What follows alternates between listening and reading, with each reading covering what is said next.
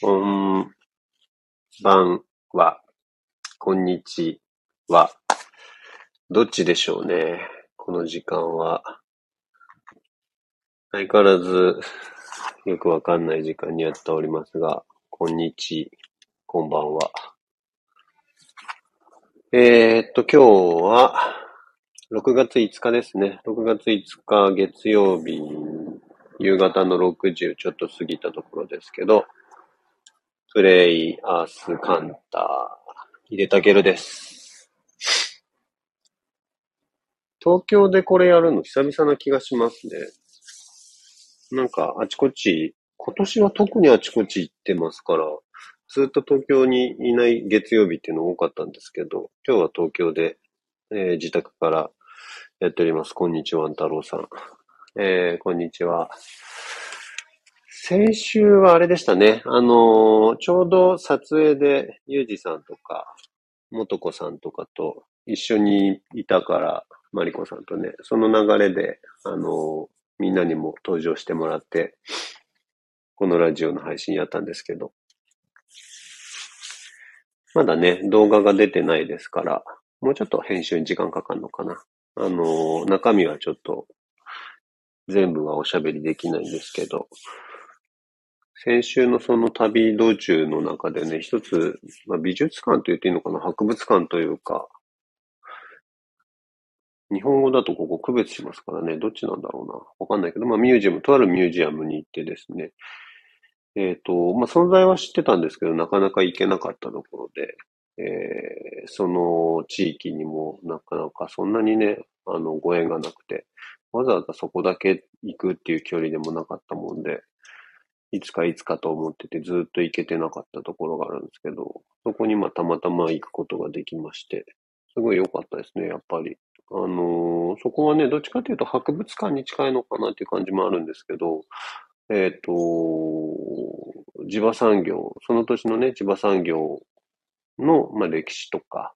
えー、それを使った、こう、工芸品とか、そういうものをこう展示してあるような、えー、ミュージアムなんですけど、詳細はね、あの、ぜひ動画出たら見ていただけたらなと思うんですけど、だから、あの、展示してあるものも作品っていうよりも、その歴史にまつわるものとかね、そういうものがすごい多いんですけど、なんか、そこはね、でも建築がすごいユニークで、で、これ以上言っちゃうと多分どこだなって分かる人には分かってきちゃうんで、えこの辺で留めときますけど、やっぱ建築見るだけでもすごい価値があるというか、なんか美術館を訪れる理由の一つはやっぱ建築とか空間っていうとこあるのかなと思うんですけど、その地域に対してどういう建築でどういう空間を、まあどういうコンセプトでこう開いてるのかっていうようなことっていうのは、すごい毎回行くたびに興味深いことの一つで、そこもやっぱり建築がすごいユニークで、あの、それがあって僕もずっと行ってみたいと思ってたとこだったんですけど、えー、すごい良かったですね。で、もう一個はね、あの、理由としてはその地場産業っていうことに触れましたけど、その歴史とか実物の展示みたいなものってすごいやっぱ強烈だなと思うようになってきたんですよね。なんかあの、美術作家とかね、アーティストとか、えー、そういう人たちでも、例えば没後、その方のアトリエとか自宅っていうのがそのまま美術館になっちゃうみたいなことって、まあまあ、あると思うんですけどね。例えば、えー、代表的な例で言うと、岡本太郎さんとかね。岡本太郎さんは、あの、青山のご自宅がそのまま、えー、今は美術館になってるのかなとか、えー、っと、あの人は何つったっけな。あー、名前が出てこない。なんとか千尋さんって、えー、っと、ね、とかとか。まあ、いろんな方がありますけど、その、亡くなったらそのまま書斎とか、アトリエとか、スタジオとかっていうのが、あのー、展示されるっていうケースがあって、しらすご夫妻とかもそうか。それで言うとね、あの、横須賀の方だけあれ、どっか神奈川にご自宅ありましたけど、そのまま展示されてたりしますけど、ああいうのってやっぱりなんというか、その作られた作品とはまた違う形のこう、リアリティというかね、意味性がすごいこもってて、あの、迫力があるっていうか、体で感じるものも、すごいなと思いますし、なんというかね、歴史を知るみたいなことにもつながっていくわけで、歴史を知るっていうのはこう未来を感じる第一歩なのかなとも思ったりしますし、なんか、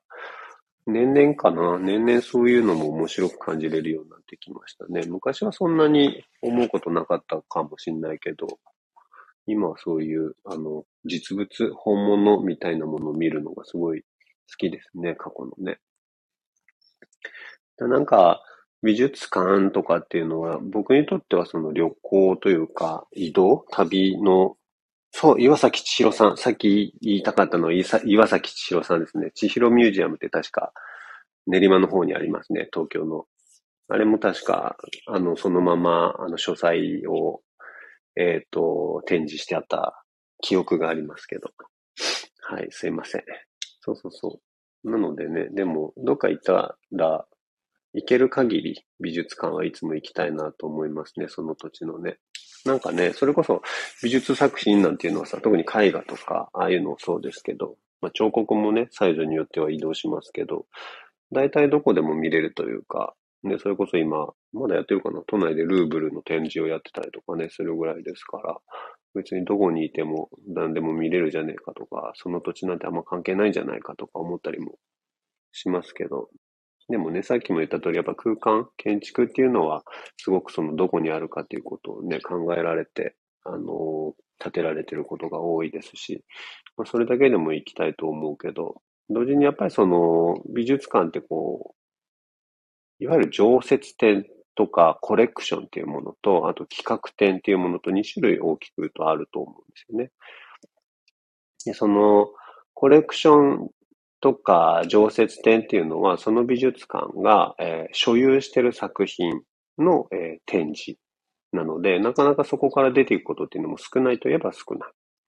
まあ、もちろんその、さっき言ったようにルーブル展みたいな形でどっか外に出ていくっていうこともなくはないですけれども、でもそこまで行かないと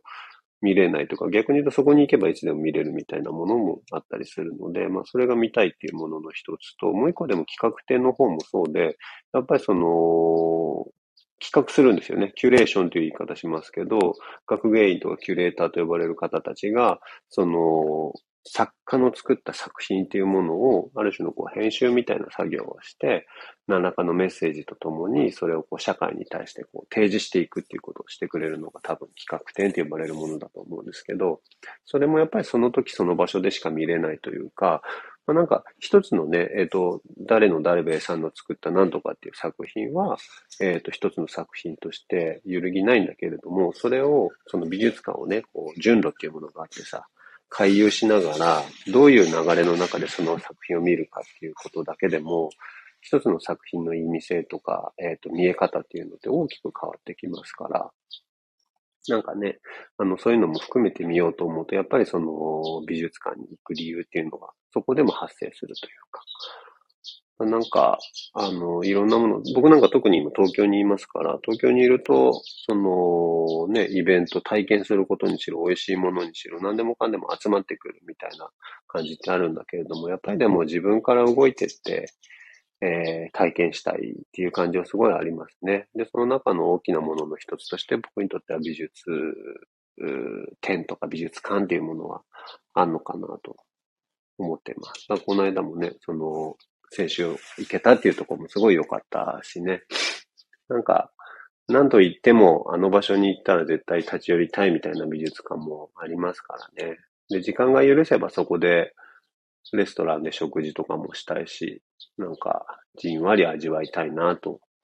思ったりしますよね。うん。結構ね、あの、意外と思われるかもしれないですけど、あの、割と近いところで言うと、箱根の彫刻の森とかさ、で僕好きなんですよ。なんかね、あのー、テレビコマーシャルとかもやってるぐらいですから、なんかどっかこう観光地っぽい感じが、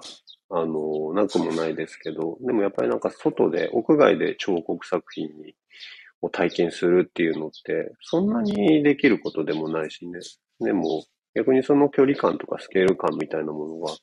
すごいユニークな感じもして、あの、狭い空間の中で見るのとはまた違う迫力があって、すごいいいなと思いますね。彫刻の森大好きですね。その意味では。都内からで言うと、1時間ちょっとで行けるし、なんなら温泉も入れるし、帰りにロマンスカーでビールも美味しいし、最高っすよ。そう。で、同じような感じでね、あれですよ、浜松にもあって、浜松には、えっ、ー、と、万事彫刻の森っつったっけな、万事、万事、万事彫刻なんたらっつったな。あの、全体としてはクレマチスの丘っていう文化施設なんですけど、そこにこう、野外彫刻美術館もあったりして、そこもすごい好きですね。そうそうそう。そんなこんなでね、あの美術館、ぜひ皆さんも行ってもらえたら嬉しいなと思いますけど、なんかでも、この間、あれでしたね、えっ、と、大人の絵画教室に参加してくれてる方たちと一緒に、初めてあの、課外活動というか、別に何も教えたりはしないんですけど、あの、一緒に美術館に行く。で、終わったらランチするっていう企画をやったんですけど、でも同じもの見て、同じトピックスでみんなでわーわー喋るみたいのってすごいやっぱ楽しいですよ。なんかそれ、それも含めて文化活動の一つなのかなと。美術鑑賞の一部なのかなっていう感じがありますから、めちゃくちゃ面白かったですね。あのー、ほら、時代とさ、場所が変われば多分だけどさ、カフェにさ、ピカソだ、なんだとか集まってさ、こう、ああだこうだ言い合ってた時代があるわけで、だからやっぱりなんか、そういうこうディスカッションみたいなものも表現の一部として行ってたんだろうなとかって想像するんですけど、あれって別に限られた一部の人のものではないですからね。なんか僕らもっていうか一市民もね、あの、どんどんそういうことをやれていく方が、なんか、なんつうのかな。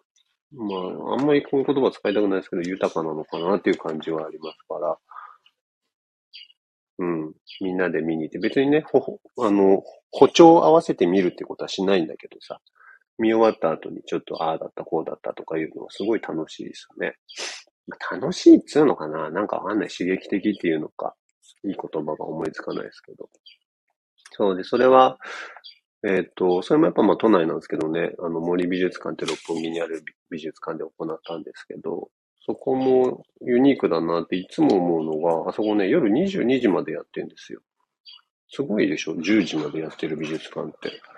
で、これな、何かっていうと、その、まあ、六本木ヒルズのコンセプトでもあるんだと思うんだけれども、要は仕事終わった人たちが、その後ゆっくり、えっ、と、文化体験ができるって意味なんですよね。だいたい7時とかさ、まあ遅くて8時とか、そんぐらいだと思うんだけど、美術館って。早いとこは夕方には閉まっちゃうし。